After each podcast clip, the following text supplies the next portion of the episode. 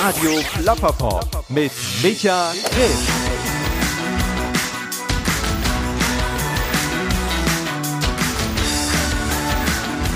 Hi, herzlich willkommen hier bei Radio Plapperpop. Ich bin Micha Krisch und erst einmal vielen herzlichen Dank dafür, dass du eingeschaltet hast oder dass du wieder eingeschaltet hast. Denn es ist ja schon eine gewisse Zeit lang her, seit ich das letzte Mal hier mit Radio Plapperpop auf Sendung gegangen bin. Die letzte Episode, die ist damals entstanden im Sommer. Mandy Monster Böhm war damals zu Gast hier in meinem kleinen Atelier. Ja, und seitdem bin ich viel in Düsseldorf unterwegs gewesen, ähm, in Zusammenarbeit mit The Dorf. Das ist ein Lifestyle-Magazin hier aus Düsseldorf, die sehr eng auch mit der Kunst- und Kulturszene verwoben sind. Und ja, ich habe mich unterhalten mit verschiedenen Künstlern, Künstlerinnen und Kulturschaffenden, wie sie denn eben durch diese aktuelle Zeit mit Corona kommen. Und entstanden sind 20 Episoden, die sehr unterschiedlich sind. Und falls euch das interessiert, dann sucht doch einfach mal bei Apple Podcast, Spotify oder dieser nach May the Dorf Be With You und ihr findet da 20 verschiedene Porträts aus dieser Zeit. Ja, seit einigen Tagen, ganz genau sogar seit Halloween, ist endlich unser Horrorhörspiel raus. Ja, man könnte meinen, in der aktuellen Zeit oder in der Welt, in der wir gerade leben, gibt es nicht genügend Horror. Wir haben uns aber überlegt, Horror darf auch unterhaltsam sein und haben eben ein Horrorhörspiel produziert mit verschiedenen Gastsprechern, wie zum Beispiel Dr. Marc Benecke, Wolfgang Hohlbein ist mit dabei, Anna von Rosenstolz, Mille von Kreator. Ich selber bin der Erzähler der ganzen Geschichte und habe auch als Produzent mitgewirkt. Und ja, ihr bekommt das ganze Meisterstück der Trash-Kultur auf Kassette und auf CD. Die Kassette ist tatsächlich sogar schon ausverkauft. Wir haben 150 Stück davon produziert. CDs gibt's 2000 Stück und die bekommt ihr unter anderem auf der Webseite von The Other oder auch bei Wicked Vision. Jetzt aber zu meinem heutigen Gast oder meiner heutigen Gesprächspartnerin. Es ist Anna Pichotta. Anna ist Musikkabarettistin, sie ist Liedermacherin und Chansonnette, also weibliche Chansonnière, mit einer großen Vorliebe für Schokolade und skurrilen Humor.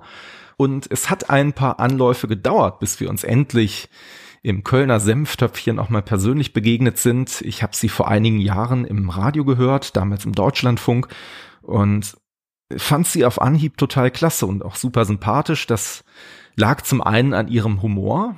Sie selber sagt, mein Humor ist komisch im Sinne von seltsam.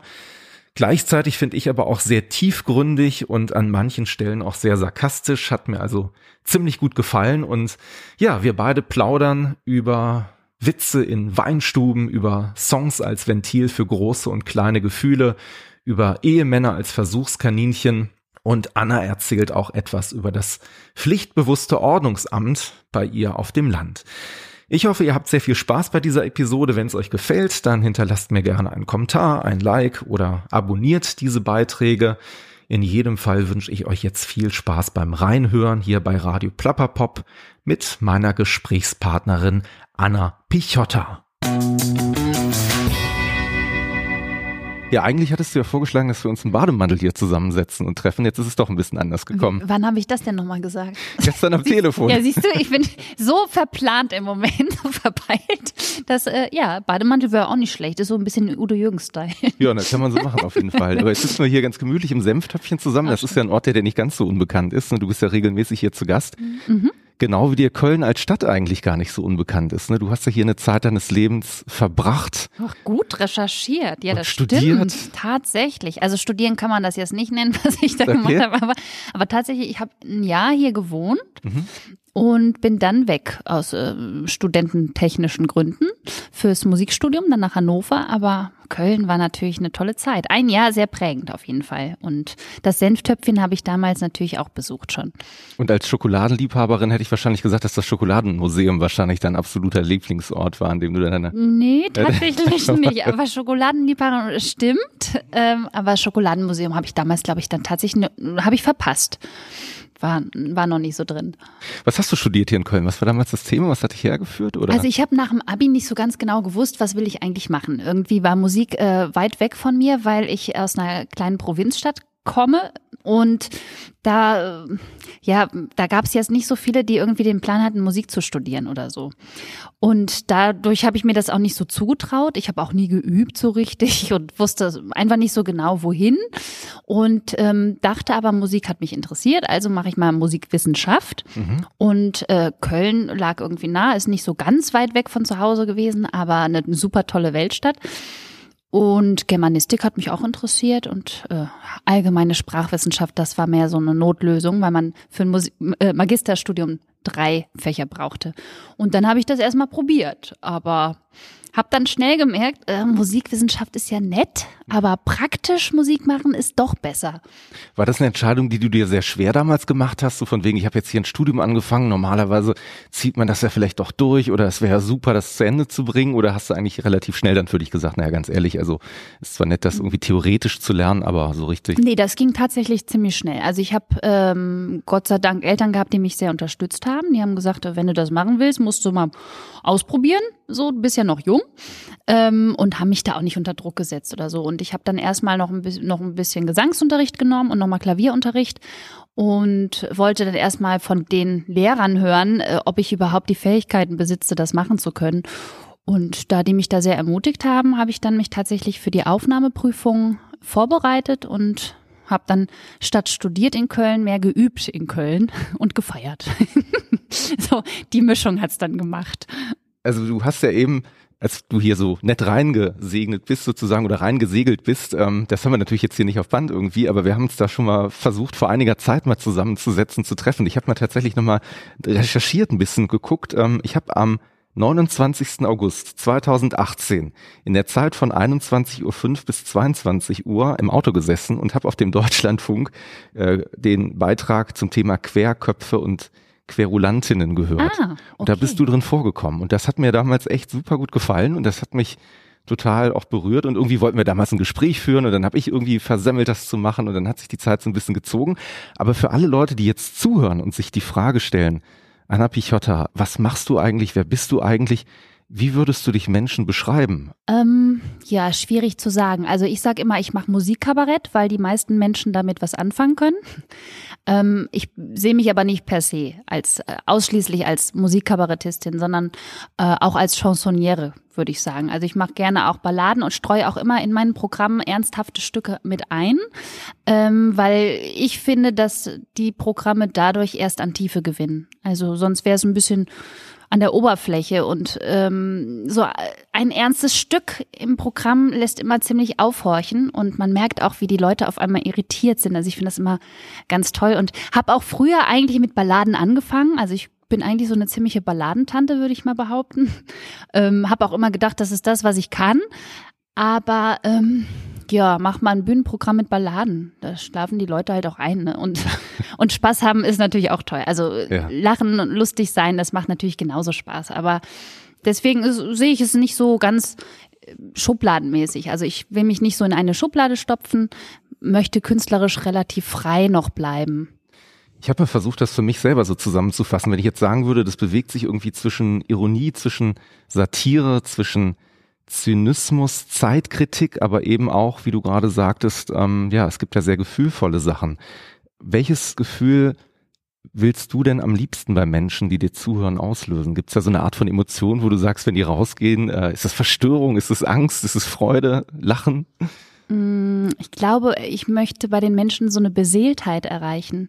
Ich finde, das geht mit Humor und es geht auch mit tiefer ja teilweise auch Traurigkeit. Also ähm, ich möchte, dass die Menschen nach Hause gehen und die irgendwie einfach was in sich spüren, was sie in ihrem Leben so vielleicht gebrauchen können oder mitnehmen können, dass, dass da irgendwas passiert in denen. Also es ist ja immer sehr individuell. Also jeder kann da, ähm, hat da vielleicht ganz eigene Emotionen, aber irgendwie den Menschen so im Kern treffen, das finde ich toll dass, dass man das Gefühl hat, äh, ach, der Mensch wird sich noch an mich erinnern, vielleicht in bestimmten Lebenssituationen oder ja, im Alltag kann das auch eine Kleinigkeit sein, ich weiß nicht. Wobei du ja auch nicht scheust, irgendwie anzuecken oder so teilweise. Ne? Wenn man deinen Texten manchmal zuhört, gibt es ja auch Dinge, äh, im ersten Moment so ein bisschen beseelt mitschwingt und dann kommt dann aber hintenrum dann doch nochmal irgendwie so sprachlich der Hammer raus. das stimmt. Ähm, ist auch nicht dann jedermanns Geschmack. Aber das ist dann wiederum Kabarett. Also Kabarett erlaubt ja auch alles, man darf alles. Ähm, und das ist eben auch Kritik, die man äußert an der Gesellschaft oder Zynismus, Sarkasmus. Das ist einfach, das, das gehört dazu, um irgendwie auch Position, also um sich zu positionieren. Wie würdest du sagen, wonach wählst du für dich Themen aus? Also wann bemerkst du, dass ein Thema stark genug ist, dass du das auch verarbeiten möchtest oder den Leuten darbringen möchtest? Meistens, wenn ich was anfange zu schreiben und merke, jetzt läuft es weiter. Es flut, also es gibt so einen Fluss. Es fließt und ähm, ja, oder man sagt, es flutscht, ne? also ähm, das sind die besten Lieder. Und wo ich selber das Gefühl habe, oh, das möchte ich jetzt nochmal spielen. Das ja. macht mir richtig Spaß. ähm, es gibt auch Stücke, da hänge ich. Also habe jetzt gerade zum Beispiel auch eins, da habe ich lange dran gesessen und fand, also erst floss das so und es mhm. lief und ich wusste, äh, Musik passt, Text passt und ich will es immer wieder singen war schon voll überzeugt, das wird jetzt ein Knaller-Song. Und auf einmal ging es nicht weiter. Und das liegt jetzt schon so fünf Monate darum äh, und wartet darauf, zu Ende geschrieben zu werden. Und jetzt so allmählich, glaube ich, kriege ich die Kurve, aber ist auch manchmal so. Und trotzdem wird es dadurch nicht irgendwie schlechter. Ähm, aber ja, es gibt Lieder, die dann einfach sofort da sind. Also ähm, die innerhalb weniger Stunden geschrieben sind und die erfahrungsgemäß sind das sehr gute Lieder. Also die dann auch, die, von dem ich überzeugt bin und von dem auch das Publikum dann überzeugt ist. Das spürt man einfach. Entsteht das denn bei dir würdest du sagen, wenn man so einen Prozess jetzt mal versucht, so runterzubrechen, eher aus einem, aus einem Gefühl heraus, was du auslösen möchtest, wo du sagst, ich möchte jetzt irgendwie wirklich so eine Art von Trauer oder von Freude vermitteln und dann gehst du in die Arbeit rein? Oder ist es eher so, dass du sagst, das Thema, um das es geht, das ist ähm, die Zeugen Jehovas, die an der Tür klingeln. Das finde ich total witzig mhm. und da würde ich irgendwie gerne was zu machen.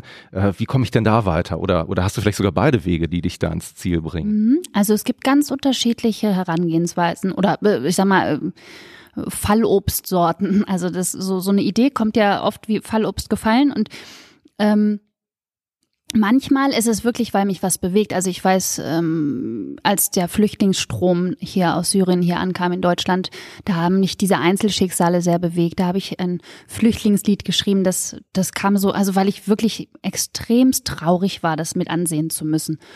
Ähm, das war sofort da. Aber dann auch was Lustiges ähm, oder oder nee, nichts Lustiges, sondern was, wo ich mich total geärgert habe. Also ich wohne auf dem auf dem Land in so einem richtigen Kaff und ähm, da gibt's halt ein Ordnungsamt, das irgendwie alle hm, drei Stunden so durch die 700 Einwohner Ortschaft fährt okay. und guckt, ob das Auto auch wirklich nicht auf dem Bürgersteig steht. Okay. Ja? Und ich habe jetzt schon zweimal in diesem 700 Seelendorf ja. schon zweimal einen Strafzettel gehabt weil ich fünf Zentimeter über dem Rand stand. Und das hat mich so aufgeregt, weil ich diese Spießigkeit nicht ertragen habe, dass ich eben ein Dorflied geschrieben habe. Genau darüber, über dieses bescheuerte Ordnungsamt. Und, ähm, das ist dann halt eine neue, eine andere Art von Inspiration zum Beispiel. Und die Zeugen Jehovas, äh, die du jetzt eben erwähnt hast, die kamen, äh, habe ich glaube ich echt ein Buch gelesen über Zeugen Jehovas. Hat okay. mich total interessiert. Okay. Ähm, was waren das? Keine Ahnung. Ich, irgendwie im Urlaub habe ich ein Buch über Zeugen Jehovas gelesen. Einer, der äh, Wo selber. Warst du da im Urlaub, oder? In Italien okay. am Strand. Also ja. passte jetzt nicht so, aber tatsächlich habe ich da dieses Buch gelesen. Äh, interessiert mich immer so, so Biografien und ähm, hat mich bewegt und dann habe ich es irgendwie direkt verarbeitet. Also du siehst, es kann eine richtige Emotion sein, es kann äh, aber auch einfach irgendwie was Intellektuelles, was du da aufgefasst hast, irgendwie sein, was dich dann inspiriert. Da können wir vielleicht gleich auch mal direkt drüber sprechen, diesen Bogen übers Leben im, im, auf dem Land, im Kaff. Tatsächlich ist ja deine Reise so, du hast ja da gewohnt, bist ja dann sozusagen in die große Stadt gezogen und hast dich dann aber wieder dazu entschlossen, irgendwann zurück aufs Land zu kehren. Ne? Der Boomerang sozusagen ist dann wieder zurückgekommen irgendwie. Was waren da die Gründe damals? Was hat dich da sozusagen? Ja, das waren eher private Gründe. Ich ja. hab, mein Mann kommt von dort und ähm, naja, der hat einen festen Job. Ich bin freischaffende Künstlerin, kann von überall aus fahren und habe mir dann überlegt, aha, okay, ähm, das ist natürlich blöd, wenn er jetzt irgendwie den Job aufgeben müsste, also muss ich mich bewegen. Tja, jetzt habe ich den Schlamassel, ne? Jetzt bist du wieder da sozusagen. genau. Aber was ich sehr spannend finde, ist die, die Reise, die auch dazwischen so ein bisschen liegt. Ne? Du hast ja relativ früh, du hast es eben so schön im Intro gesagt, na, ich wollte mal so ein bisschen hören, auch von den Lehrern, was die so empfinden, wie meine, wie meine musikalische Begabung irgendwie ist und ob ich da Talent für habe. Tatsächlich hast du das ja eigentlich schon relativ früh auch in deiner Jugend mitbekommen, dass du da so ein gewisses Talent hast. Du bist ja, ich glaube, mit 13 Jahren hast du angefangen, erste Stücke zu schreiben, bist dann ausgezeichnet worden. War das für dich damals schon klar, dass das eine Richtung ist, die dich, die dich reizt oder war das eher so eine Leidenschaft, so ein Hobby, weil man dem Alter eigentlich gar nicht richtig reflektiert? Ist das ein Berufswunsch ja. oder? Tatsächlich, also klar habe ich irgendwie gemerkt, da ist ein Talent, weil ich hatte auch eine Klavierlehrerin, die hat mich sehr gefördert. Also und die hat mir das auch schon gesagt. Also die hat gesagt, oh, du hast eine schöne Stimme und du bist sehr musikalisch und hat mich auch immer so ähm, angeregt, verschiedene Sachen zu machen. Ich habe auch in der Big Band dann gesungen, in der Jazz-Combo, irgendwann mal in einer Rockband. Ähm, aber ich war stinkefaul muss man dazu sagen. Also ich habe wirklich nicht geübt, ich habe immer gespielt, wenn ich Lust hatte. Also das heißt nicht, dass ich jetzt nicht, also das ist ja auch, Spielen ist ja auch Üben, aber nicht so dieses strukturierte, konsequente, disziplinierte Üben. Das habe ich halt nie gemacht. Und dadurch ähm, habe ich natürlich auch so ein bisschen dann im Studentenalter nicht so das Selbstvertrauen gehabt. Also da habe ich wirklich gedacht, okay, du warst stinkefaul, jetzt musst du mal gucken, ob, ob du trotzdem noch eine Chance hast. Also das konnte ich nicht so richtig einschätzen. Und die Lieder, die ich geschrieben habe, die waren ja jetzt auch nicht prädestiniert für ein Studium. Also es war ja jetzt keine Qualifikation fürs Studium, sondern es war halt was, was ich immer hobbymäßig gemacht habe und mich da auch weiterentwickelt habe mit Workshops. Äh, ich habe, da gab es so ein Wettbewerb auch Jugend komponiert in Berlin, wo ich dann Bodo Wartke dann auch kennengelernt habe und alles mit dem ich mich dann angefreundet und, und gemerkt habe, okay, der macht ja genau sowas wie ich. Also natürlich, ich will mich jetzt nicht mit ihm vergleichen, der ist äh, bekannt und alles, aber äh, ich habe ihn halt nun mal damals kennengelernt. Und das hat mich bestärkt zu sehen, okay, äh, es gibt mehrere Liedermacher, die jetzt einfach ähm, Lieder schreiben und, und damit auf die Bühne wollen. Und ja, also es war immer in mir drin und irgendwann brauchte ich einfach nur so eine ja, Anweisung, schaffe ich das jetzt oder schaffe ich es nicht. Gab es denn da so, ich sage jetzt mal klassische Vorbilder oder Personen, die dir wirklich ähm, ja damals auch gesagt haben, das ist eine Richtung oder das ist eine Entwicklung, die du gerne einschlagen möchtest, die du vielleicht ähm, bewundert hast? Ja, also ich hatte halt diese Klavierlehrerin, die war wirklich toll, weil die mir auf dem Klavier ziemlich viele Stilistiken gezeigt hat, nahegebracht hat. Also die hat gemerkt, oh, die spielt toll Chopin, dann gebe ich ihr jetzt mal ein paar Champagner-Tüten. Dann hat sie irgendwie mich, mir auch Bach und Mozart und so gezeigt, aber dann hat sie gedacht, hm, irgendwie singt die auch gut und, und hat irgendwie so ein Pop-Feeling. Ja. Und ähm, hat mich dann halt auch ermutigt, mal einen Song zu schreiben und so und kam dann plötzlich mit so einem Klavierbuch, das Rockpiano, Band 1. Mhm. Und da bin ich dann voll aufgeblüht und merkte, oh, das ist was, was mir total Spaß macht. Und sie hat es dann auch gemerkt. Und irgendwann hat sie mich auch abgegeben, weil sie gesagt hat, Mensch, du hast eher auch in die Richtung Talent und du solltest auch ein bisschen Jazz-Voicings lernen, falls du wirklich mal studieren willst. Hat mich dann auch an einen anderen Lehrer weitergeleitet, aber leider war ich da auch immer noch sehr faul in dem Alter. Wie ist denn der Humor an die ganze Sache so ein bisschen reingekommen? Weil, was du ja gerade sagst, es kommt ja sehr viel aus ein bisschen aus der Klassik, aus dem Jazz irgendwo, ne? Auch da gibt's ja verschiedenste Möglichkeiten, mhm. wo man mhm. sich so ein bisschen austoben kann. Und ich habe zum Beispiel auch von dir gelesen, dass du eine Zeit lang ähm, auch ähm, ja in Weinstuben oder so aufgetreten bist Stimmt, und da deine ja. Witze irgendwie ähm, auch probiert hast. Ja, das war sehr witzig. Das glaube ich. Ne? Also, Hatte ich viel Spaß. das ist wahrscheinlich schon eine gute Grundvoraussetzung ja. bei den Leuten irgendwie, ne, erholt. Aber äh, hast du denn da schon für dich gemerkt, so, hey, das ist witzig, was ich mache? Oder war man da noch ein bisschen unsicher und gesagt, sind die alle voll und lachen deswegen oder lachen, weil ich so lustig bin oder, oder? Ja, ach, das hat sich so entwickelt. Also eigentlich, ich glaube, also mit 13 habe ich die ersten Sachen mit Text und Stimme mhm. gemacht. Und da habe ich dann, ich weiß auch, es gab ähm, den Flächensong, das war was gesellschaftskritisches. Dann gab es die Sternballade zum Träumen und es gab ein ein Song über das Schwein Erna. Das war so ein Rock'n'Roll oder Boogie Woogie, irgendwie sowas in der Art.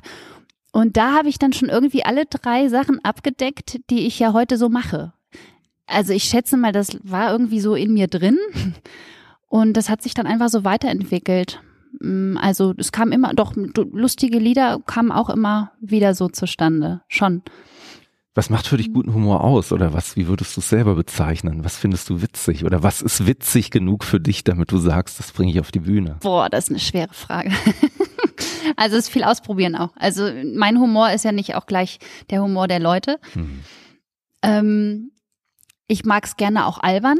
Also ich finde, man muss Mut zur Albernheit haben und zur kindlichen Albernheit und auch zur Hässlichkeit. Mhm. Das finde ich ganz spannend irgendwie. Das war natürlich auch immer sehr reizvoll mit meinem Erscheinungsbild. Äh, braune Haare, lange Haare. Früher hat man immer gesagt, ich sehe ein bisschen aus wie Bambi und äh, das zu brechen fand ich immer spannend. Also zu, das habe ich halt auch nicht gerne gehört irgendwie. Ähm, also wer will gerne mit Bambi verglichen werden, ne? ein schönes Kompliment, dann wurdest du irgendwann mit Schneewittchen verglichen, ne? Ja, Schneewittchen, genau. Also es war immer so die, äh, so ein bisschen der, der brave Impetus. Ja. Und ähm, diesen braven Impetus habe ich dann für mich irgendwann genutzt und, ähm, und, und wurde böse und auch, und auch eben hässlich. Und das, das finde ich sehr spannend, halt mit Konventionen zu brechen, mit Erwartungen zu brechen es muss auch nicht immer alles, also meine, ich finde, meine Lieder sind auch nicht zum Brechen komisch oder so, sondern die sind eher ähm, wortwitzig oder auch hintergründig witzig. Ähm, man muss manchmal auch erstmal sacken lassen, um den Witz zu verstehen.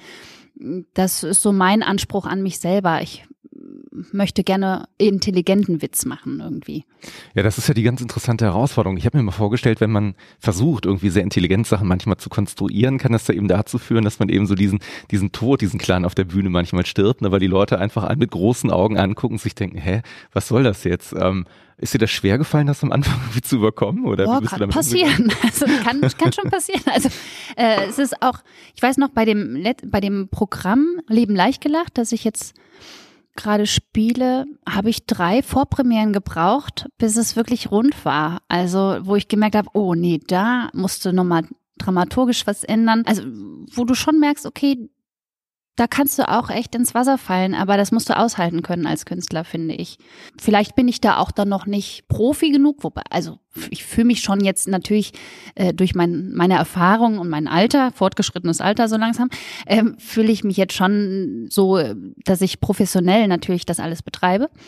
Aber ähm, selbst jetzt äh, kannst du immer noch mal hinfallen und aber das macht den Beruf auch spannend, weil man immer einen Ehrgeiz hat. Also es wird mir nie langweilig.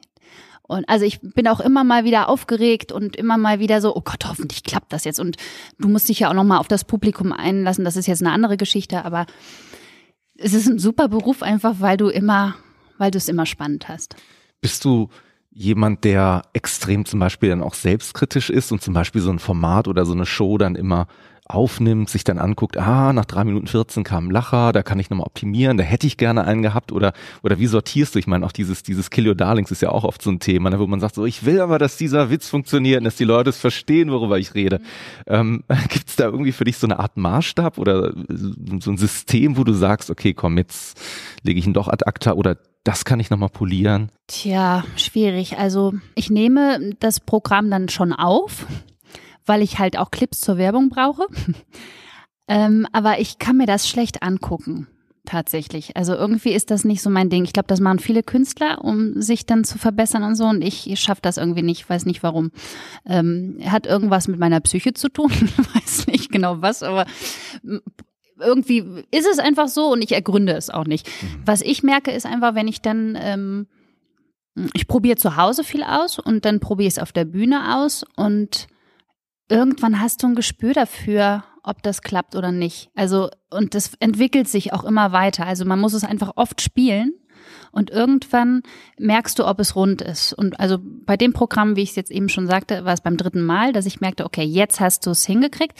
Und das Tolle ist, wenn du diese Vorpremieren spielst, spürst du das selber als Künstler. So, also du spürst, okay, hier ist eine dramaturgische Flaute, da bist du gerade im Keller, da muss es raufgehen und hier muss es nochmal runtergehen oder so, oder das da kannst du vergessen oder manchmal passiert ja dann auch ganz viel spontan. Ja. Also durch die Energie des Publikums, wenn die positiv ist, agierst du auch total positiv und dann bin ich auch teilweise nochmal schlagfertiger als sonst.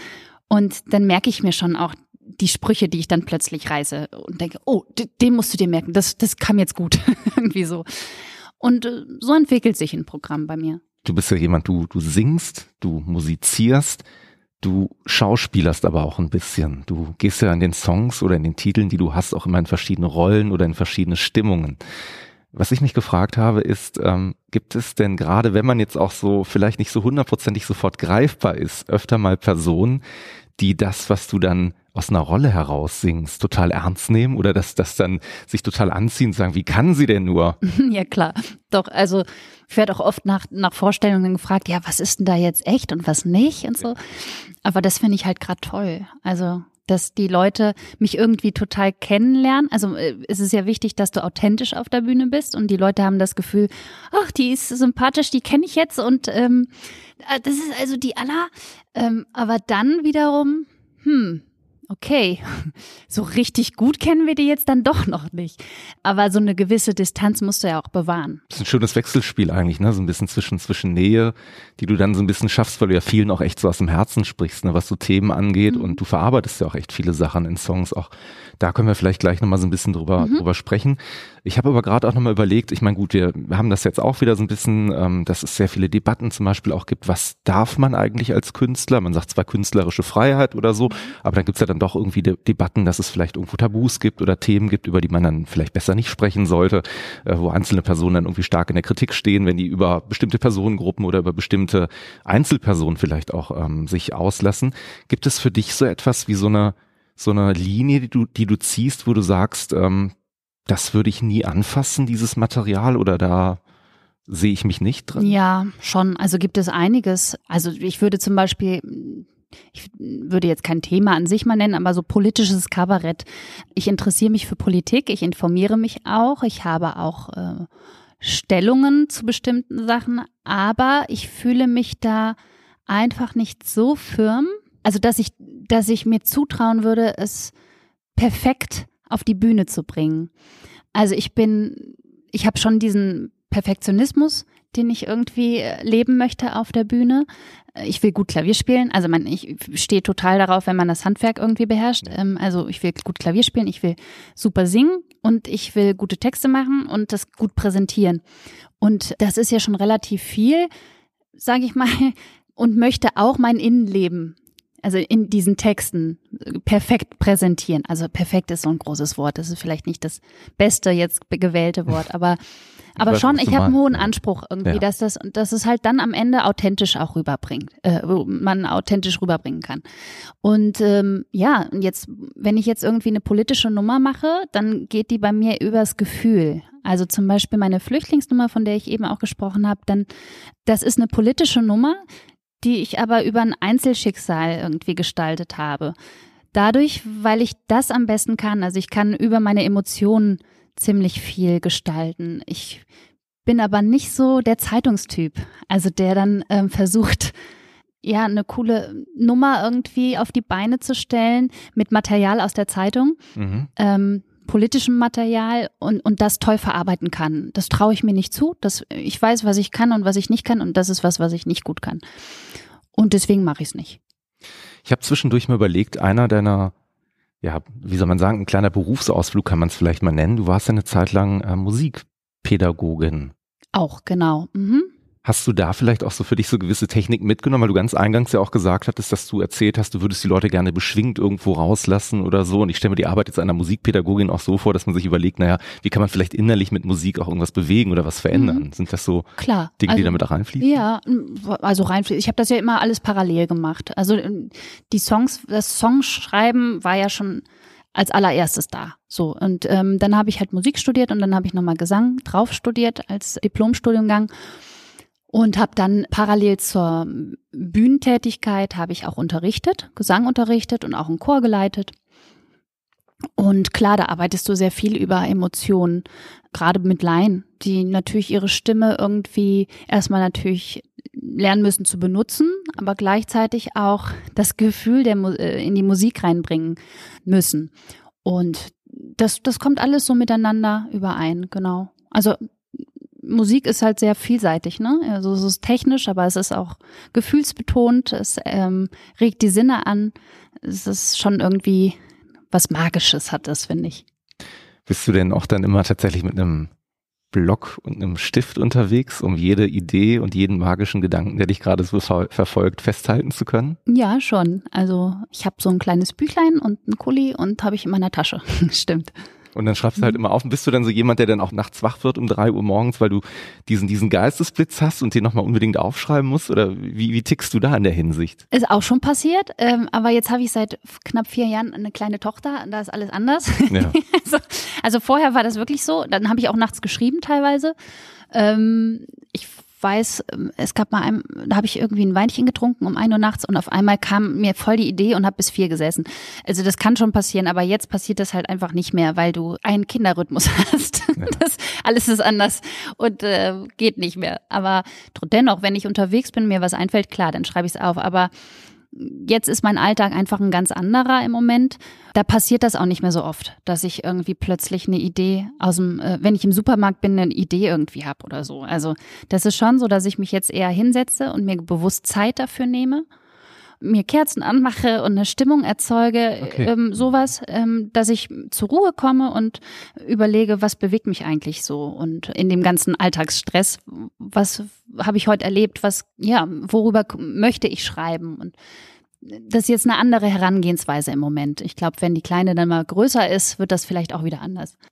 Du hast gerade gesagt, grundsätzlich die Zeit ist jetzt eine andere. Zum einen, weil du, weil du Mutter bist, hat sich natürlich einiges bei dir verändert. Zum anderen muss man natürlich auch sagen, hat sich in den letzten Wochen, Monaten grundsätzlich bei uns in der Gesellschaft ja auch eine ganze Menge verändert, mit dem wir alle jetzt nicht gerechnet haben, dass eben, mhm. naja, Covid-19 so über uns kommt.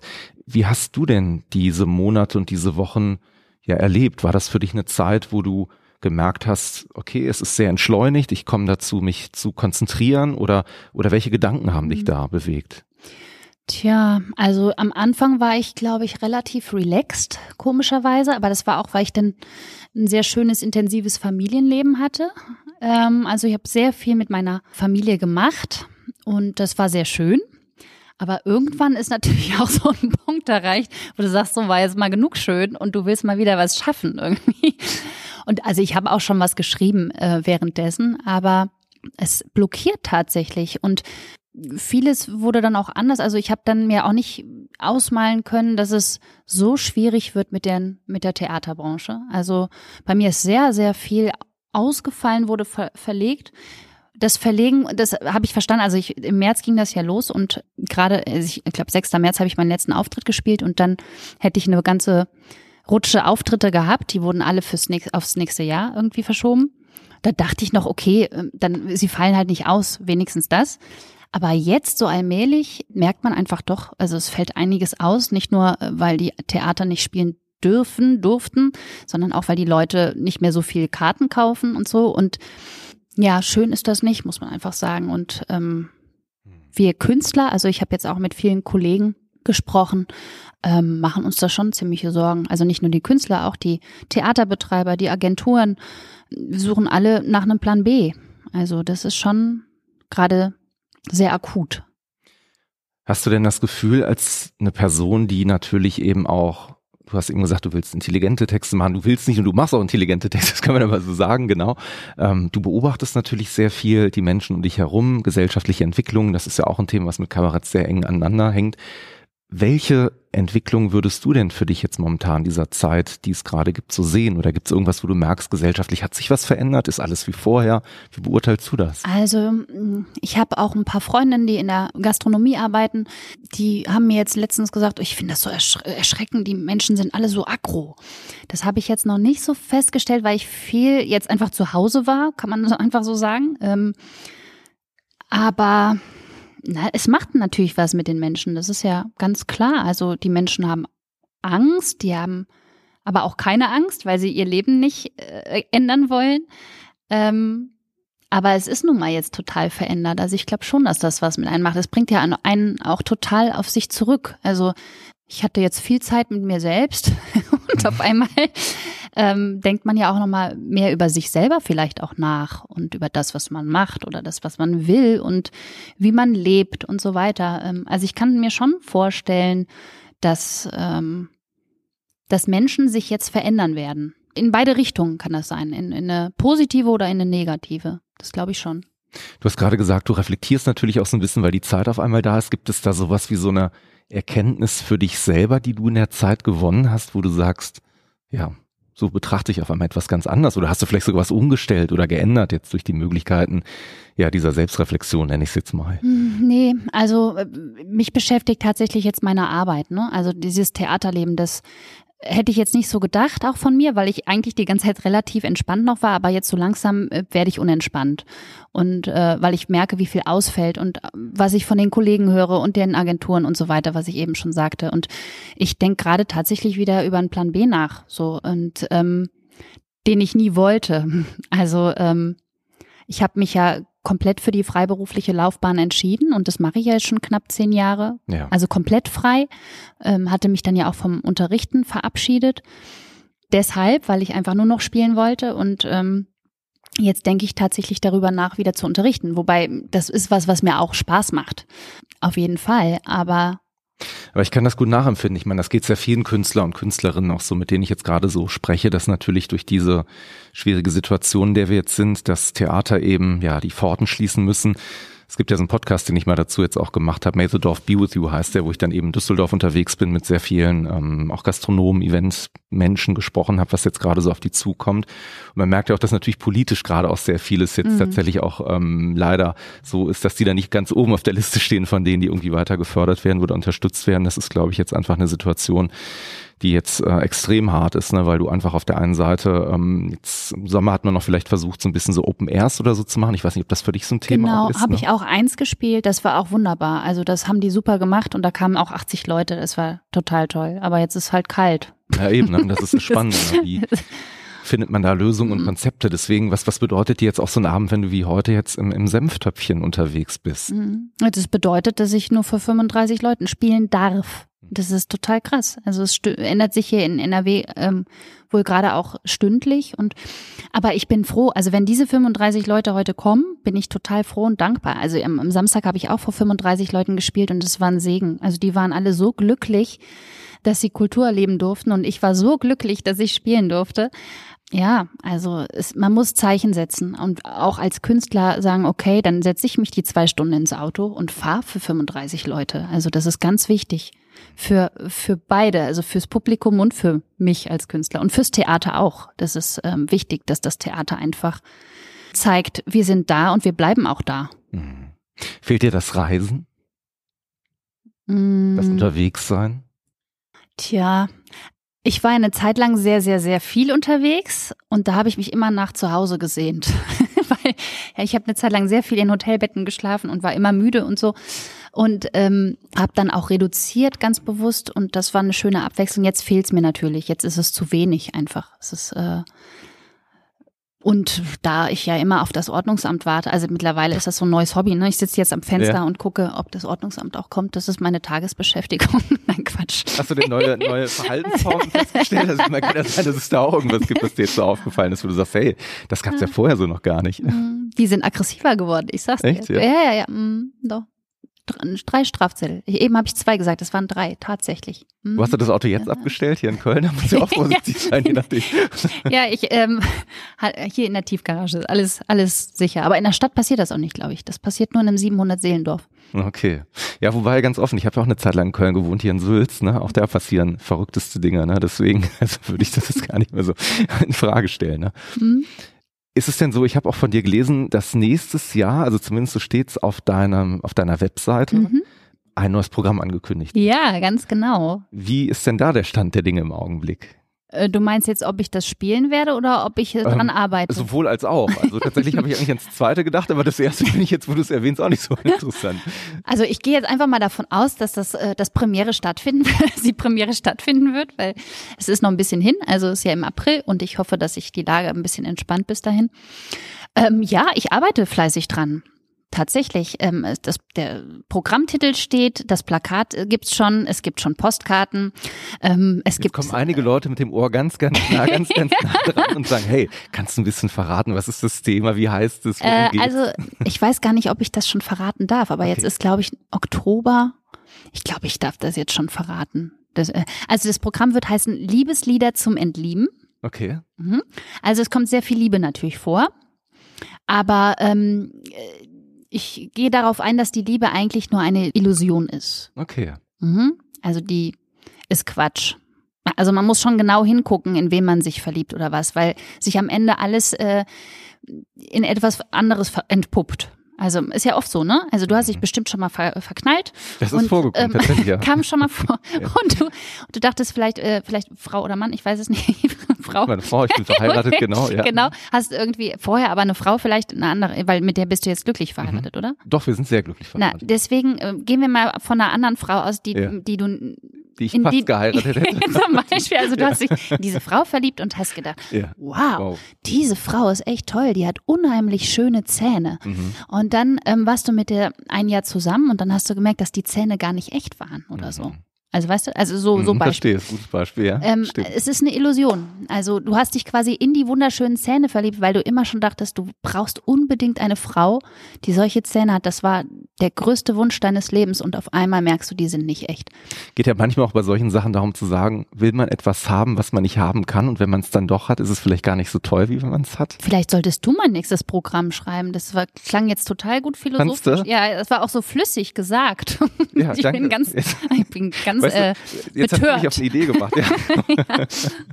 ja aber finde ich total interessant. Also ähm, ich meine, gut, du musst ja, man muss jetzt dazu natürlich so ein bisschen sagen, dass, dass du dich ja mit jemandem unterhältst, der der Zauberei sehr, sehr nahe steht. Deswegen mhm. bin ich ja grundsätzlich immer sehr fasziniert davon, wenn Leute irgendwo sagen, hey, es gibt äh, Konzepte in unserer Gesellschaft, die eigentlich, wenn man sie ein bisschen näher beleuchtet, eine Illusion sind.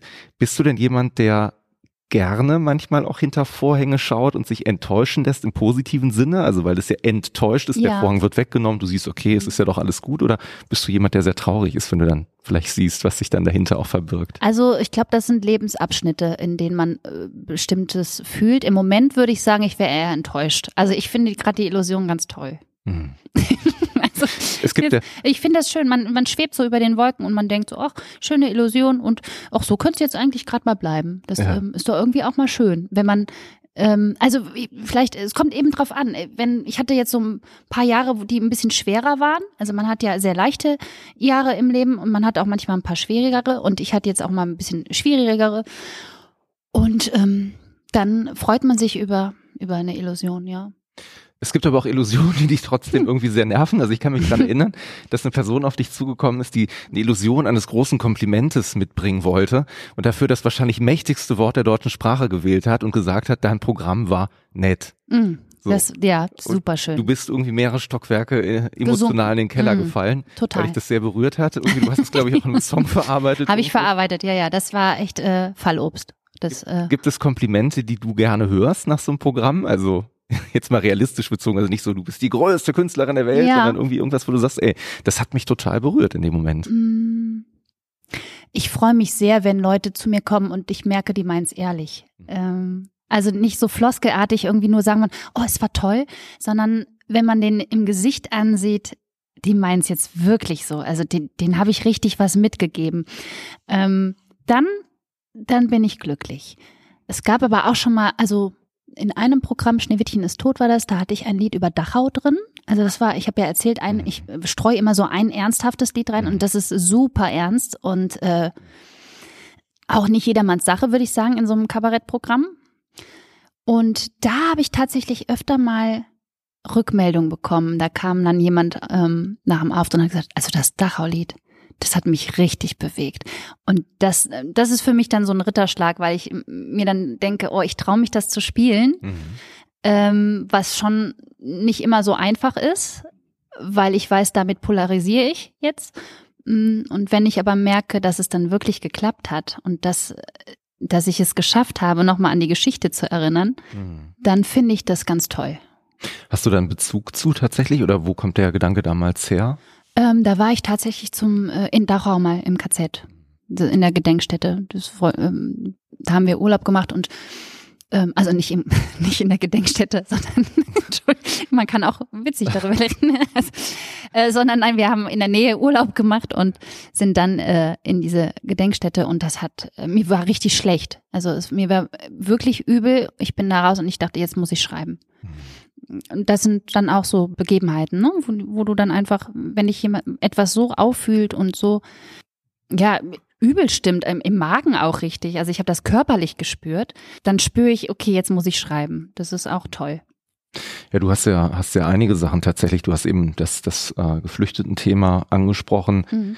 Jetzt hast du Dachau angesprochen. Du hast auch einen anderen Wendepunkt in deinem Leben in einem, in einem Lied verarbeitet. Da ging es um deinen Bruder. Ja, woher weißt denn das? Also, weil ich. mein Bruder, wo hast denn das gelesen? Tatsächlich mal so in die Tiefen der Interviews eingestiegen bin, die du damals ah, da gegeben hast. Sowas. Und genau. ähm, da hast du mhm. darüber gesprochen, also wenn du nicht darüber reden willst. Nö, ist kein Problem. Ähm, ähm nee, nee, gehört auch zum Leben. Genau. Verstorben, genau. als du, ich glaube, 19 warst. Genau, der ist verstorben. Mhm. Und dann war das für dich auch ein, auch ein anschneidendes Erlebnis, natürlich selbstverständlich. Und du hast das dann, glaube ich, auch in einem, in einem Lied mitverarbeitet. In mehreren tatsächlich, ja. Also ich hatte auch mal überlegt, ob ich mal so eine Trauer-CD mache und die für Trauervereine irgendwie zur Verfügung stelle, weil ich ziemlich viele Lieder darüber geschrieben habe. Aber es war für mich ein Ventil. Also ich konnte dadurch meine Trauer auch verarbeiten. Und ähm, es ist auch ganz interessant. Jetzt ist auch mein Vater gestorben vor zwei Jahren. Und da habe ich dann gemerkt, wie mir diese Lieder immer noch helfen. Also das ist toll. Ich habe jetzt ähm, ein Lied, was ich für ihn, für meinen Bruder geschrieben hatte, habe ich jetzt ins Programm mit reingenommen, ins aktuellere Programm mit reingenommen, wo jetzt mein Vater gestorben ist und jetzt spiele ich das immer für meinen Vater und das ist irgendwie toll, weil man irgendwie mh, mm, als Künstler es vermag, wirklich die Dinge ja irgendwie so zu verschmelzen zu lassen. Also der, der Song ist jetzt wirklich im Moment für meinen Papa und ähm, es tut mir jedes Mal gut, ihn zu spielen. Ich hätte gerade umgekehrt sogar gefragt, ob es manchmal Situationen gibt, wo du sagst, dass das fühlt sich heute einfach nicht so an. Ich möchte es nicht, weil das so mich vielleicht dann emotional an irgendeine Stimmung wiederbringt, dass du sagst, so du du spielst sowas gar nicht oder lässt sowas auch mal raus. Nee, nee, eigentlich nicht. Das ähm, ich spüre mich dann immer noch mehr und das mhm. tut gut. Also ich habe immer das Gefühl, ich brauche mehr so Ventile. Wenn ich viel fühle, muss das raus. Äh, und wenn ich es unterdrücke und äh, in mir drin lasse, dann staut sich das im Körper auf. Also ich bin so ein körperlicher Typ, glaube ich. Also alle Emotionen gehen gleich da rein. Gehen deine Emotionen an die Decke, wenn du Kritiken liest oder mit Kritikern zu tun hast? Kritikerinnen natürlich? Ja, manchmal. Ja. Schon. Ja, manchmal, also das ist natürlich, das Ego ist natürlich verletzt. Ne? So, wir ja. Künstler haben ja immer ein großes Ego.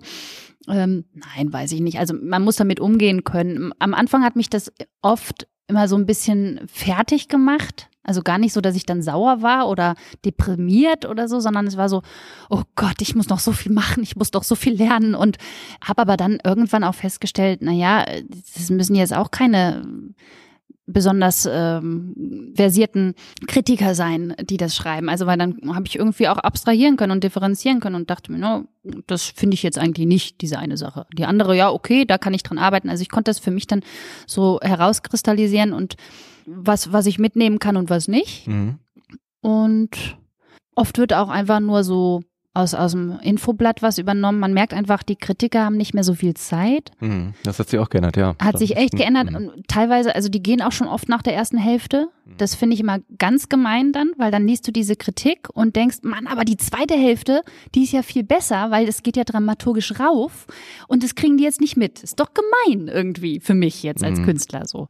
Absolut. Ähm, ja, so Gedanken hast du dann schon und dann, ja, Manche Kritiken finde ich dann auch ganz schön zu lesen, aber letztendlich ähm, irgendwann habe ich mir angewöhnt, es nur noch zu überfliegen. So. Ich habe gehört, die, die größte Kritikerin in deinem Leben ist deine Mutter. Die ist immer so der, der Maßstab, wo du sagst. Aber wo hast du denn diese ganzen Sachen? es gibt so, das ist, als hätten wir uns schon fünf Jahre ja, wie gesagt, Dauer unterhalten. Ich hatte drei Jahre lang Zeit, auf dieses Interview mit dir vorzubereiten. Unglaublich. Und ähm, ja, dementsprechend habe ich dann so ein bisschen dich ähm, herausfinden ja, können. Das war mal. Äh, das äh, stimmt nicht mehr. Okay, wer ist es jetzt? Oder jetzt, was hat sich da geändert? Du sagst, also du, äh, du hast wirklich gut recherchiert, Allerdings ist dieses Interview, das du da vielleicht gelesen hast, schon sehr lange her. Ja. Das könnte sein, oder? Das ist ein bisschen älter, das stimmt. Ja, ja. Da war ich dann noch deutlich jünger. Äh, da war sie tatsächlich äh, eine gute Kritikerin. Jetzt ist es eher mein Mann. Okay. Mhm. Ähm, der. Es ist aber in der Familie geblieben. Ist in der Familie geblieben. Ja, ich habe bei mir ist alles immer sehr eng mit der Familie. Ja. ähm, ja, schon. Aber jetzt mittlerweile sehe ich das auch wieder anders. Mhm. Ähm, er ist mehr so das Versuchskaninchen, okay. würde ich mhm. sagen. Also wenn, wenn ich eine Idee habe und was auf, aufs Papier bringe und auch aufs Klavier bringe und in die Stimme, dann spiele ich ihm irgendwie einen Schnipsel vor und wenn mhm. ich merke, jetzt lacht er, dann weiß ich, okay, dann ist es gut. Weil es ist sehr schwer, ihn zu lachen zu bringen. also bei solchen Sachen, weil er sehr kritisch ist. Also das ist ja gut. Also ich mhm. merke dann auch, okay, das kann was werden. So. Und jetzt merke ich aber immer mehr, ähm, was äh, voll die Erleuchtung ist. Ähm, das war jetzt ironisch, weil mhm. hätte ich vielleicht schon früher merken können. Die besten Kritiker sind die Leute, die sich äh, im Theater meine Sachen mhm, anhören. Okay. Also das ist vielleicht auch das Einfachste. Also ja. Wobei da auch wiederum eine Energie eine Rolle spielt. Ne? Also wenn du ein Publikum vor dir hast äh, mit einer schlechten Energie, dann kann das auch ein schlechter Auftritt werden. So. Mhm. Das kann auch passieren. Und dann ist es, dann haben, ja, dann sind die Songs egal. Dann hat es nichts mit den Songs zu tun, sondern dann ist einfach die, die Atmosphäre irgendwie schuld. Entlastet dein Mann und deine Mutter wahrscheinlich auch ein bisschen, weil ich kenne das eben umgekehrt, wenn ich einen Text oder so schreibe, dann ist eigentlich auch meine Frau immer so das erste Versuchskaninchen mhm. gewesen. Und was zum Beispiel bei mir sehr lange gebraucht hat, bis ich das einigermaßen verstanden habe, ist, meine Frau hört manchmal sehr konzentriert zu mhm. und versucht dann zu überlegen. Und ich habe dann immer gedacht, aber ist doch witzig, wieso lachst du denn nicht so? Ne? ist, doch genau. ist doch witzig ja, ja, jetzt. Die ne? denken also, mit sozusagen, das fand ich weil sie es gut meinen. Ne? ja, ne? und das fand ich dann auch so eine Erkenntnis für mich, wo ich gemerkt habe, hey, mhm. ne, du musst auch mal gucken, auf welchen Ebenen hier gerade so Sachen sich abspielen. Und ähm, natürlich, wenn die Leute dir noch nah sind, dann noch Hintergründe kennen von Dingen, die du vielleicht sagst, ne? das nochmal ganz anders einsortieren, als jemand, der wirklich komplett außen ist und sagt, ey, ich habe es auch mhm. also gar nicht intellektuell kapiert, wovon du redest, ja, ne? weil das, das so in Chiffren oder Metaphern versteckt ist, die für dich in deinem Leben einfach eine Rolle mhm. spielen. Aber mittlerweile, also ich habe mich früher auch immer sehr viel mit Kollegen ausgetauscht. Das mache ich auch noch immer. Also ist jetzt nicht so nur das, es geht mehr so um die erste Idee, glaube mhm. ich. Ähm, weil die, dann ist, dann brennt man ja darauf, ist mal, also man ist dann so aufgeregt, finde ich. Dann denkt, oh cool, ich habe eine Idee und versuche irgendwas zu schustern und dann willst du es halt direkt irgendwem zeigen. Ja. Und äh, dann ist es natürlich irgendwie die Familie, die als erstes irgendwie da ist, sozusagen. Aber ähm, ich habe zum Beispiel einen Kollegen in Berlin, bei dem weiß ich auch immer, wenn ich dem das schicke und wenn er mir schreibt, das ist witzig, dann weiß ich, dann ist es witzig. Also weil er und das machen wir auch schon jahrelang irgendwie, dass ich ihm auch mal einen Text drüber schicke und er sagt, äh, willst du nicht mal da noch denken und so. Und das mache ich eigentlich mittlerweile mit mehreren Kollegen oder so, dass man auch mal einen Song aufnimmt und sich den schickt und, und wir spielen uns gegenseitig was vor und so. Und das ist schon immer auch sehr schön. Das Netzwerk ist toll. Texte schreiben, kleines Notizbuch hast du eben angesprochen, das immer mit dabei ist. Da liegt das ein bisschen nahe. Also ich muss dir ganz offen sagen, ich finde deine Texte sehr lyrisch teilweise. Mir gefällt das sehr, sehr oh, gut. Danke. Und ähm, du hast ein unheimlich schönes Gefühl für Sprache. Das ähm, mag vielleicht deines Germanistikstudiums und natürlich wahrscheinlich auch deinem Interesse generell an Sprache oder Literatur oder so vielleicht geschuldet sein. Ich habe mir aber die Frage gestellt, ob jemand, der so schreibt, nicht irgendwann auch mit dem Gedanken spielt, zu sagen, daraus mache ich ein Buch oder eine Geschichte oder spinne das mal weiter fort. Ja, das habe ich mir nie zugetraut.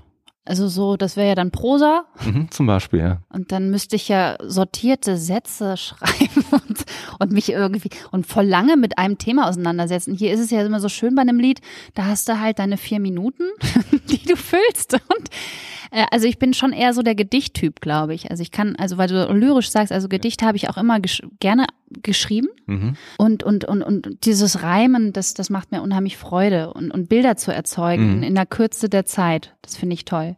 Wobei ich auch tatsächlich, das liegt jetzt vielleicht auch, ne, man wird irgendwann älter und reifer und man will vielleicht mal was Neues machen. Ich spiele gerade tatsächlich mit dem Gedanken, äh, was zu schreiben. Auch mal. Aber ja, ich würde es mal versuchen tatsächlich. Also ich kann mir vorstellen, dass da echt eine Menge bei rauskommt, weil es gibt ja auch verschiedene Schreibstile oder so, ne? oder dieses Stream of Consciousness oder so, wo man mhm. einfach drauf losschreibt und mal guckt, wo das Ganze hinführt. Also ja. Also sprich, wo du jetzt nicht hingehst und sagst, ich muss das auf einen bestimmten Punkt bringen, weil ich finde, du hast auch manchmal so Grundszenarien, die einfach irgendwie urinteressant mhm. sind. Ne? Also so Settings, so wie jetzt zum Beispiel deine Dorfballade oder so, ne? wo so Dinge passieren, wo man sagt, wenn das jetzt so der, der Mittelpunkt einer Geschichte ist und man nimmt das Ordnungsamt. Also über das Dorf könnte ich ein Buch schreiben. Ja, meine ich ja. Ne? Darf man sagen, dass das in der Nähe von Kochen ja. ist oder so? Oder? Ja, genau. Na klar kann man sagen. Das ist ja auch schön. Also ich meine, ich wohne da ja auch ganz ja. bewusst. Ist ja jetzt nicht so, dass alles kritisch zu sehen ist, sondern ich finde da schon, da gibt es einige Eigenarten, aber es gibt auch vieles, was da toll ist. Also es ist ja in der Stadt genauso. Ich könnte auch, wenn ich in der Stadt lebe, äh, kann ich vieles Tolles äh, benennen, aber gibt es äh, mhm. auch furchtbare Sachen und Also von daher. Bist du denn jemand, der zum Beispiel eine Stadt wie Köln jetzt unter normalen Umständen normalerweise dann gerne eintaucht, die so mitnimmt und sich dann aber wieder freut, wenn man so ein bisschen sich zurückziehen kann, vielleicht in die Einsamkeit, die Stille, mhm. die man vielleicht auch zum künstlerischen Schaffen braucht? Oder ist es eigentlich so, dass du sagst, verdammt, ich fände das schon ganz gut, wenn ich jetzt mal in der Woche auch mal um 22 Uhr zum Rewe oder wohin auch immer gehen könnte, weil ich irgendwie einen Kuchen backen will oder ja, was auch immer? Ja, schon. Also ich bin eigentlich ein Stadtmensch aber ich habe mich da auf dem Land, äh, fühle ich mich auch sehr wohl. Also dieses, dass ich mich zurückziehen kann. Ich, ich glaube, es kommt darauf an, wie, wie du, also ob du was mit dir selber anfangen kannst. Mhm. Mal abgesehen davon, dass ich jetzt auch ein, ein kleines Mädchen zu Hause habe, das ist auch nochmal eine ganz andere Hausnummer. Für die ist das ganz toll, dass sie auf der Straße Fahrrad fahren kann und nicht ständig nach Autos gucken muss und so weiter. Also das ist schon alles, wir haben einen super Kita-Platz und funktioniert alles wunderbar. Ich habe oft Sehnsucht nach der großen Stadt und so. Also das, klar, habe ich schon. Aber ich kann irgendwie gut Zeit mit mir verbringen. Mhm. Ich habe äh, viele Interessen, viele, also ich lese sehr gerne, ich ja oder ich schreibe dann einfach. Ich mache mir auch eine Flasche Wein alleine auf. Also ich muss dafür nicht in eine Kneipe gehen, sondern ich trinke die auch zu Hause und hab Spaß dabei. Ja. Also das ist, ist, jetzt nicht so. Also du führst dann interessante Gespräche. also ich muss sagen, ich fühle mich da jetzt nicht sehr einsam, wenn ich äh, alleine trinke. Ja. Äh, und also weil mein Mann trinkt nicht, deswegen. Ähm, okay. Also ich mhm. bin schon eher der Kerl bei uns hier. okay. Rot oder Sinne. weiß oder oder? Nee, rot im Moment. Rot, okay. Ähm, nee, aber ach, ich weiß nicht. Ähm, kommt einfach drauf an, was man so mit sich selbst anzufangen weiß, glaube ich. Das ist ähm, und also ich hatte immer das das Glück durch das Klavier. Ich kann immer üben, weißt mhm. du. Also es macht ja immer Spaß. Also wenn mir langweilig werden würde, würde ich mich ans Klavier setzen oder eben an, an mein kleines Textbuch rausholen. Ich habe mal vor einiger Zeit, das ist eine ganz äh, nette Geschichte, jemand nette Geschichte, aber im wahrsten Sinne des Wortes, mhm. habe ich mal einen Taxifahrer kennengelernt in Österreich. Und zwar ähm, sind wir eine längere Strecke gefahren und irgendwann hat er mir erzählt, dass er Marathonläufer ist und der war schon so um die 60, 70, ne? also schon ein bisschen älter. Und dann hat er mir gesagt, er hätte aber auch erst vor drei, vier Jahren damit angefangen, aber ist inzwischen bei den Herren schon relativ, also bei den Senioren relativ weit vorne mit dabei und so weiter und so weiter. Und habe ich irgendwann gesagt, ja, ist auch hier tolle Natur, Sie können ja durch den Wald und so weiter und so weiter rennen. Und dann sagt er, nee, ich renne gar nicht durch den Wald, ich habe hier so eine Tatanrennbahn und dann laufe ich im Kreis. Da habe ich gesagt, boah, das muss doch furchtbar langweilig sein, ne? weil ich mir das so vorgestellt habe, wie du immer die ganze Zeit die gleiche Strecke abläufst und eigentlich nichts anderes siehst.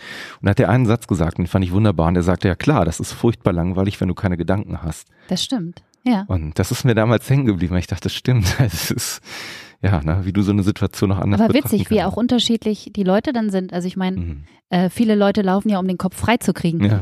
ja. das ist äh, schön. Fand ich auch total toll in mhm. dem Moment. Und ich musste gerade jetzt überlegen, weil du von deiner Tochter gesprochen hast, ähm, auch da gibt es ja Menschen, die das Künstlerleben führen und dann aber sagen, wenn meine Tochter oder mein Sohn auf die Idee käme, fände ich das irgendwie schrecklich. Ich möchte, dass der Beamter wird und in Brot und Butter steht und keine Sorgen sich um die Zukunft macht. Wie bist du da vom Erziehungsstil her? Also bist du jemand, der da auch eher sehr protektiv vorgeht oder nee. also Helikoptereltern so als Stichwort oder? Nee, eigentlich nicht. Also ich merke ja, also wenn ich jetzt, wenn sie jetzt mir sagen würde später, äh, ich will das machen mhm. und ich merken würde, und äh, weil ich einfach ein bisschen Ahnung jetzt habe, dass sie überhaupt kein Talent hat. Mhm. und sie merkt das selber nicht, ja, okay. dann würde ich vielleicht doch eingreifen und ein bisschen übergriffig werden.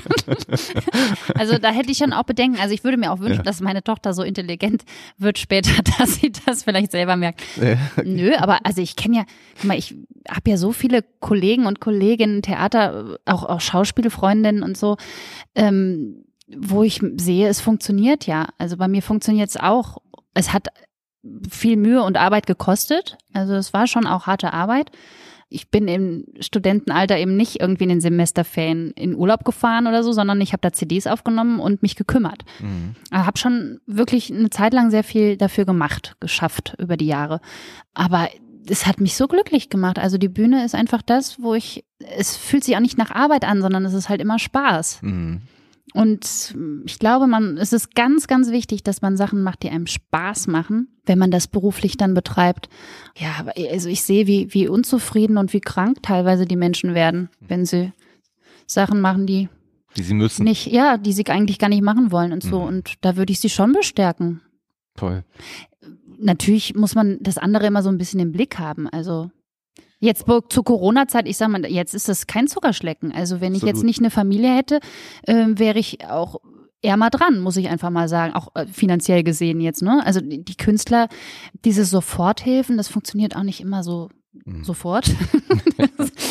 und ist schon eine üble Zeit. Also, aber wer hätte damit gerechnet? Also das, was du eben auch sagtest, das finde ich ganz interessant, weil auf der einen Seite ist ja Talent, finde ich auch gerade in der Zeit, in der wir manchmal leben, ist ja auch eine Frage der Illusion. Es gibt ja durchaus Leute, die in der Lage sind, aus Dingen, von denen man gar nicht glaubt, also die eigentlich nichts, nichts mitbringen, trotzdem unglaublich großes ähm, mediales äh, Echo zu erzeugen oder eine Aufmerksamkeit zu schaffen. Und das bringt mich so ein bisschen auf eine andere Frage, die ich habe, denn ähm, ich fasse jetzt mal so ein bisschen Sherlock Holmes mäßig so ein, zwei Sachen zusammen, die ich Was hat er jetzt wieder ausgepackt? So, nee, das, Raus, doch, also da gibt es tatsächlich so eine kleine, kleine Story, okay. die ich damit verbinde. Und zwar hast du eben auf der einen Seite gesagt, die Lichter der Stadt ziehen mich an. Ich bin mhm. Stadtkind. Mhm. Dann hast du auf der anderen Seite auch irgendwie gesagt so, naja, die Bühne zieht mich an. Ich finde Bühnen total interessant. Mhm. Und jetzt komme ich mit einem ganz schlechten Wortspiel um die mhm. Ecke. Es ist ja so, dass der Name Anna, wenn man den weiterführen würde, könnte man auch sagen, du bist ja analog so ein bisschen unterwegs. Ne? Also soziale Medien und die Bühnen, die zum Beispiel Twitter, Facebook oder Instagram vielen anderen Leuten bieten, gehören jetzt nicht zwingend zu denen, die du, glaube ich, gerne bespielst. Ja, tatsächlich bin ich da sehr altmodisch. Also ich glaube, da komme ich aus einem anderen Zeitalter. Also so alt bin ich jetzt noch nicht, aber irgendwie, ich laufe halt auch mit Stift und Papier, äh, also ja. mit, mit einem Büchlein rum. Ja. Ich finde das so schön, dieses Handwerkliche einfach. Ähm, wenn ich im Zug sitze und dann mit der mit der Schrift, mit der Handschrift das auf, also wenn ich es einfach mit mit meiner Hand aufschreibe und mit Tinte auch teilweise und äh, und computermäßig war das auch immer so. Also natürlich habe ich eine Homepage mhm. und alle haben mir immer gesagt, wie kannst du nicht bei Facebook sein? Aber irgendwie habe ich mir gedacht, wenn Leute sich wirklich für mich interessieren, dann kommen die auf meine Homepage. Also ich bin da sehr oldschool irgendwie. Mhm. Ist vielleicht auch nicht so schlau, nicht so klug, weil ähm, heute alles darüber läuft. Aber bisher hat es irgendwie funktioniert. Also ich bin jetzt nicht weltberühmt geworden äh, dadurch. Vielleicht wäre ich auch ein bisschen weiter woanders, wenn ich es mehr nutzen würde. Ich weiß es nicht.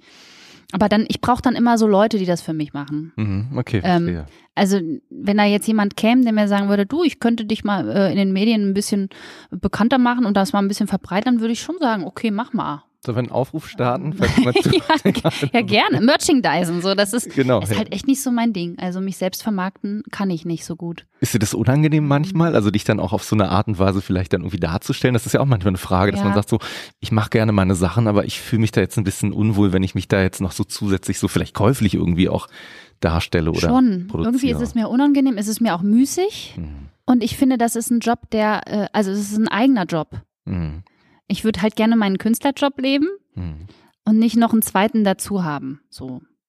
Ich habe mit dem Anton Bachleitner vor einiger Zeit ein Interview geführt. Das ist der Geschäftsführer und ähm, ja, einer der wichtigsten Puppenspieler, vielleicht sogar in Deutschland, mhm. könnte man sagen, der das Düsseldorfer Marionettenpuppentheater leitet. Und ähm, da haben wir uns auch während Corona unterhalten und da hat er auch einen Satz gesagt, den fand ich ganz schön. Er sagte, du musst hier so viel machen, wenn du so ein Theater leitest. Und eigentlich will ich doch nur mit meinem Puppen spielen. Und das fand ich irgendwie in dem Moment so nachvollziehbar und doch Total irgendwie so naiv ja. schön, irgendwie, mhm. weil das genau das Ding ist, was man sich wünscht als Künstler. So ist es. Ja. Aber gleichzeitig, genau wie du ja auch sagst, wenn man ähm, in, auf Kleinkunstbühnen uns unterwegs ist, du bist ja dein eigener Manager, du bringst deine eigenen Sachen mit, du bist dein eigener Make-up-Artist wahrscheinlich, ne? Das kommt ja alles ein bisschen dazu. Und ähm, das sind ja auch alles Dinge. Ähm, Gibt es da irgendetwas, wo du für dich sagst, das stört dich an diesem Leben ganz extrem oder das würdest du gerne ändern? Oder?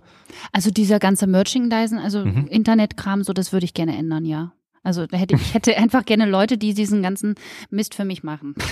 Also wie gesagt, die E-Mail-Adresse von Anna beziehungsweise die Webseite, die packe ich in die Shownotes. Ne? Also wer sich jetzt irgendwie ja aufgerufen fühlt, der meldet sich einfach. Ja, ich bin einfach auch nicht so der Computerfreak. Also ja. ich weiß, ich nutze ich nutze das für E-Mails. Ich äh, nutze das so ein bisschen zum Surfen, wenn ich irgendwie mm, was einkaufen will mal auf dem Land. Ja.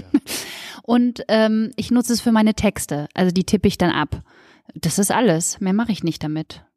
Ist dir das schwer gefallen? Weil da habe ich mir tatsächlich auch die Frage gestellt. Ich habe ähm, festgestellt, falls jetzt jemand dabei ist, der sagt, ach, ich würde ja gerne wissen, wie das klingt, was die Anna macht. Ähm, zum einen gibt's äh, Videos auf YouTube, auch ein paar werde ich natürlich gerne verlinken. Deine Webseite werde ich natürlich verlinken. Also für alle, die sich jetzt informieren, das äh, informieren wollen, das findet ihr in den Show Notes. Und man findet dich auch, wenn man zum Beispiel auf Spotify nach dir mhm, sucht. Mhm, da gibt's gibt's Musik von dir. Und ich weiß auch da ähm, ist natürlich als Künstler, das kenne ich von vielen auch, jetzt nicht so, dass das Füllhorn des Geldes dann auf dich niederprasselt, wenn du auf einmal auf Spotify unterwegs bist. Gibt auch große Bands, also mir fällt da jetzt spontan fallen mir die Ärzte aus Berlin ein, die sehr, sehr vehement und lange sich dagegen gewehrt haben, inzwischen ja auch auf mhm. Spotify unterwegs sind. Ist dir das zum Beispiel auch sehr schwer gefallen, also rein aus künstlerischer Sicht zu sagen, ich nutze so ein Medium oder? Nee, das war ja dann schon eher für mich ähm, etwas, wo ich sagen konnte, okay, dadurch kann ich vielleicht ein paar Leute noch erreichen. Also um die Popularität ein bisschen aufzubauen. Man muss immer gucken, ne? Also wo stehst du gerade? so mit deiner Kunst.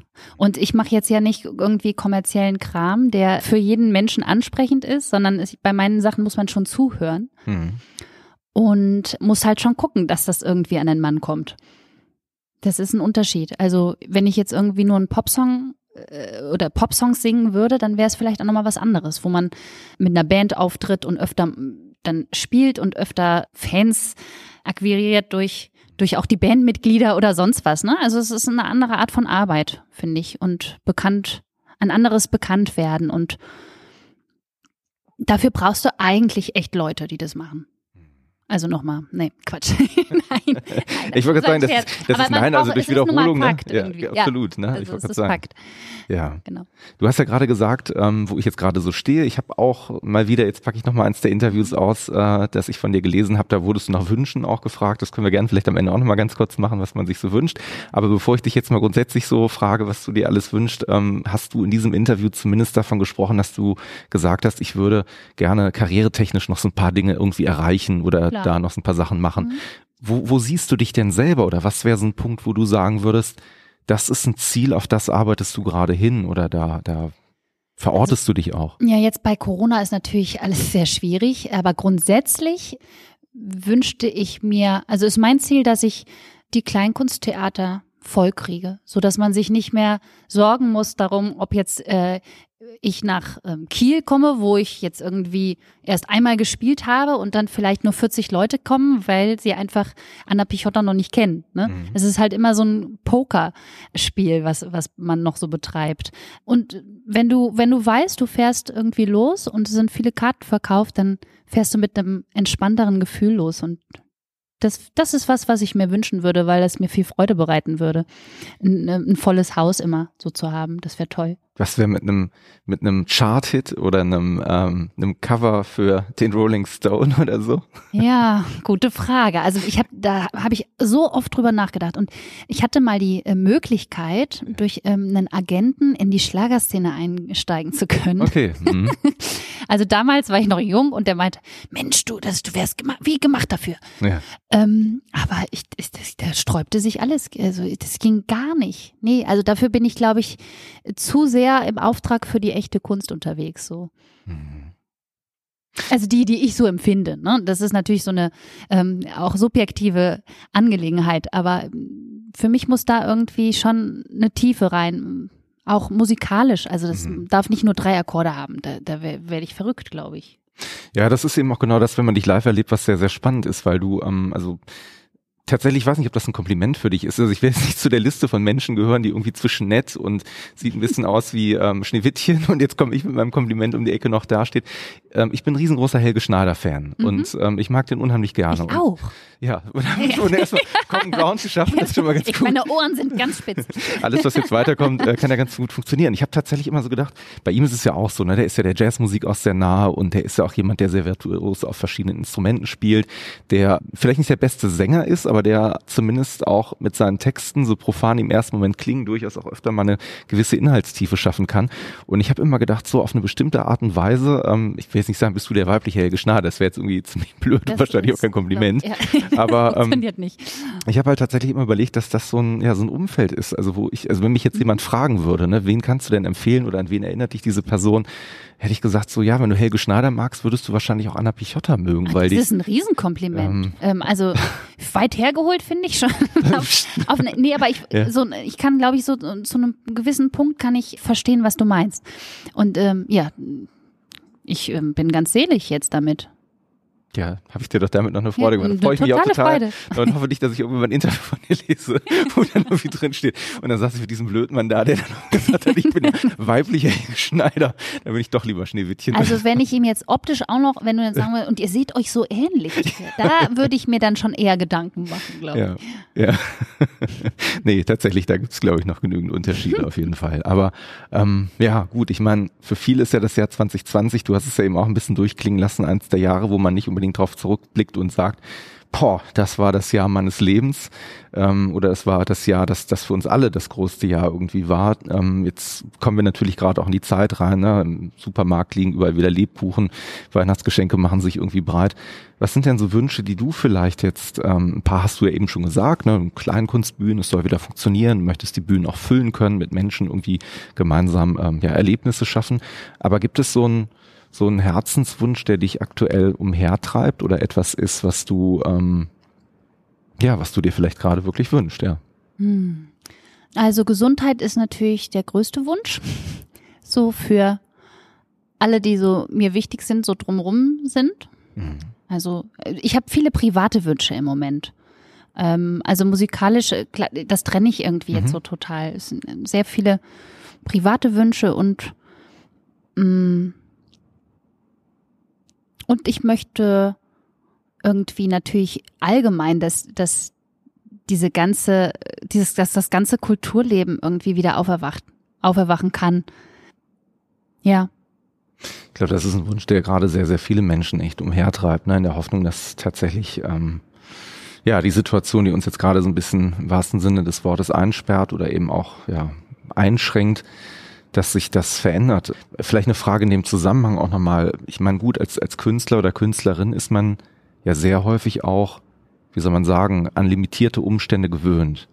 Ähm, man hat vielleicht jetzt nicht immer die Möglichkeiten, die man sich wünscht, bühnentechnisch, mhm. umsetzungstechnisch.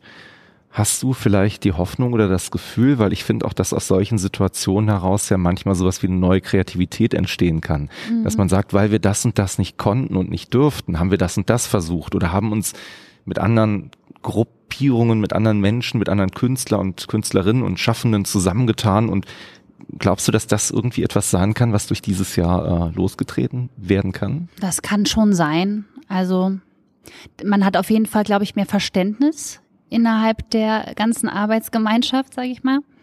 Also das merke ich jetzt so, wenn ich mit eben Kollegen und Agenturen und so spreche, dass, dass viele irgendwie an sich selbst denken, an ihre Existenz, aber gleichzeitig auch mitfühlen für den anderen. Absolut, ja. Und das finde ich sehr, sehr schön. So. Aber letztendlich muss jeder gucken, wo er bleibt, ne? Also man ist einfach man, man ist alleine auf die Welt gekommen sozusagen. Man wurde so rausgepuzzelt und muss jetzt irgendwie mal gucken, wie komme ich zurecht. Und ähm, das meine ich mit, deswegen denkt jeder über einen Plan B nach. Also das höre ich von überall gerade. Also auch viele, die jetzt Nebenjobs haben und so weiter. Und da muss man jetzt, glaube ich, einfach sehr bei sich sein und man kann sich verbale Unterstützung von anderen holen oder vielleicht sogar auch irgendwie Unterstützung noch kriegen. Mhm.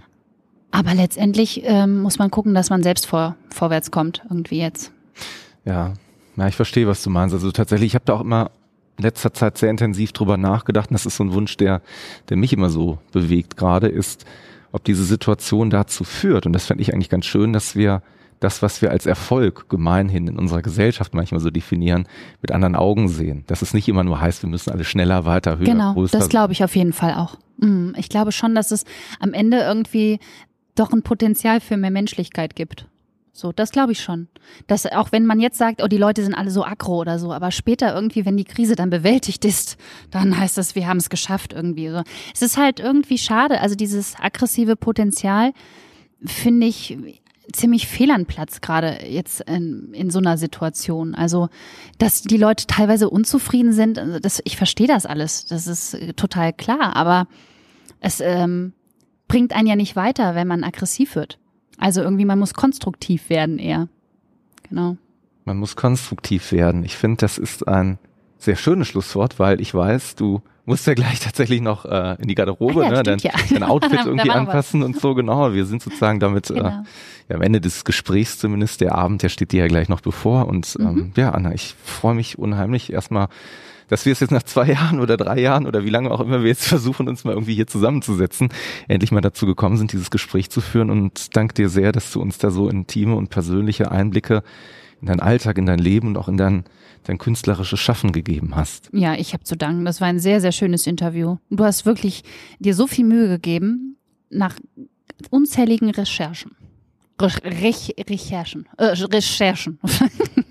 so sagt man das. Vielen Dank.